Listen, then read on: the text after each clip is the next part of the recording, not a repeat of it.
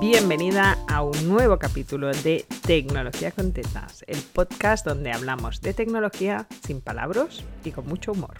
Hoy quiero hablarte de la filosofía ágil. Es algo que digo en mi web, en mi, sobre mí. Hay un momento que digo, y un día descubrí que no era rara, era ágil. Y la gente me pregunta, ¿y eso qué es? Y claro, yo creo que vengo de un mundo donde Agile tiene un significado propio y cuando lo explico en el mundo de la emprendeduría femenina, la gente lo flipa. Así que hoy voy a darte una masterclass resumida de qué es Agile y por qué lo estás usando y no sabías cómo se llamaba. Agile, agile, ¿vale? Ágil en español, es una metodología de gestión de proyectos. Esto que haces tú todos los días en tu emprendimiento o en tu casa o haciendo la compra es un objetivo que vence en el tiempo.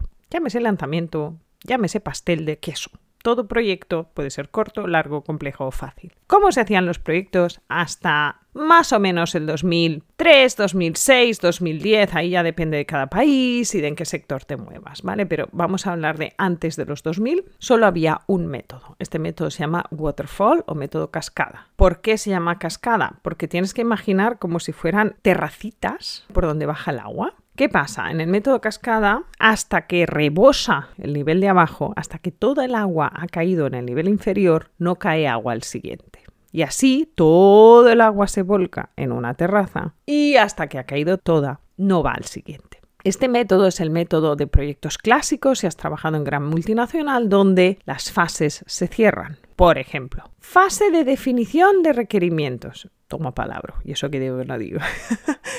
es donde los usuarios le dicen al consultor técnico lo que quieren que haga el sistema. Pero esto tiene un fallo, porque imagínate que tú estás poniendo un CRM y en la vida has visto un CRM, ni sabes lo que es ni lo que hace, y yo vengo y te digo, dime lo que quieres que haga tu CRM. Y tú estás ahí como, mm, pues no sé, me cuentas lo que es primero, y yo te hago un resumen súper rápido. Es un sistema para mm, buscar contactos y ordenar tus procesos de ventas, y tú compones en tu cabeza lo que te da la gana y me pides lo que puedes. Y esa fase se cierra y nunca más se vuelve a abrir. Y si te olvidaste de decirme que tienes clientes con tres números de teléfono, ah, too late, ya, ya no se puede. Esto es para otro proyecto.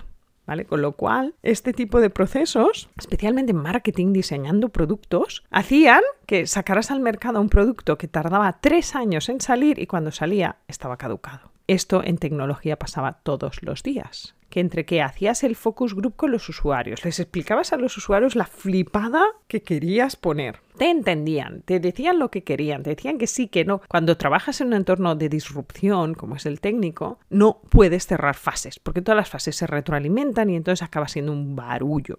Y esto es lo que pasaba el siglo pasado en los proyectos. Digo el siglo pasado, pero amiga, esto pasa hoy en día en la mayoría de pymes. Las pymes de España, que es donde vivo, no entienden Agile y tenemos que hacer difusión de la metodología porque es vital para sobrevivir. ¿Cuál es la diferencia de Agile? En vez de tener terracitas, lo que quieres es que la primera gota de agua llegue hasta el final, hasta el mar. ¿Para qué? Para descubrir todos los obstáculos que se va a ir encontrando porque en la metodología cascada te vas encontrando los obstáculos de golpe, así pum, y con toda el agua bajando. En cambio, si permites que las cinco primeras gotas hagan todo el camino hasta el final, aprendes del camino y entonces todas las otras gotas van más rápido, porque ya les puedes poner ahí un puente o un flotador si hace falta. Esta es la filosofía del flow, que mayoritariamente se llama agile, ágil, y a partir de este concepto como tan básico se desarrolla toda una metodología basada en no cerrar fases, en la retroalimentación, donde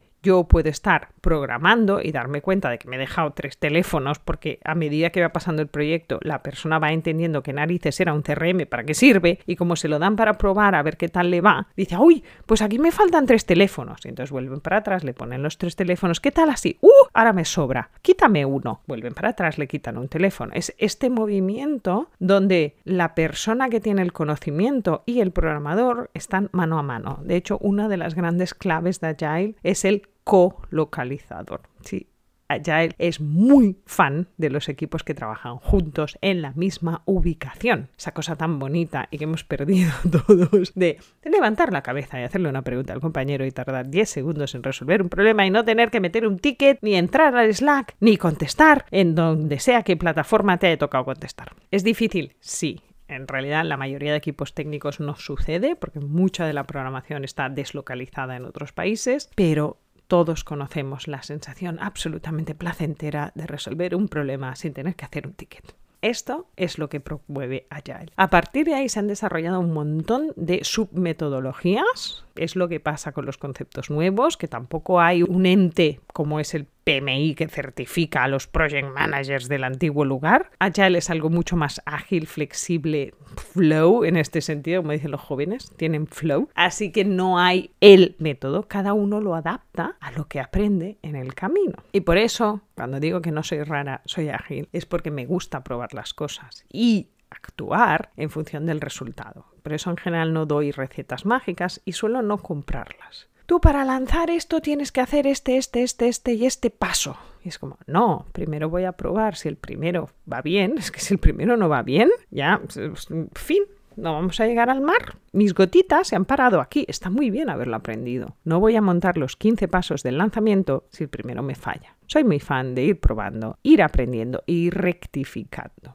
Por eso en este podcast no vas a encontrar recetas mágicas, mi idea es enseñarte a pensar, a entender conceptos de estos y si te interesa que te cuente más cositas sobre Agile, házmelo saber puedes poner un comentario, puedes mandarme un mail, por favor, no una nota de audio. Y si te interesan más comentarios como este, solo tienes que hacerme llegar tu opinión e iremos desglosando otros pequeños conceptos de la metodología ágil. Espero que el concepto de hoy te haya ayudado a entender que tú eres ya ágil, te hayas puesto la chapa agile, que siempre suena mejor en inglés. Y si te interesa, ya sabes, quédate aquí en Tecnología con Tetas, el podcast donde hablamos de tecnología sin palabras y con mucho humor.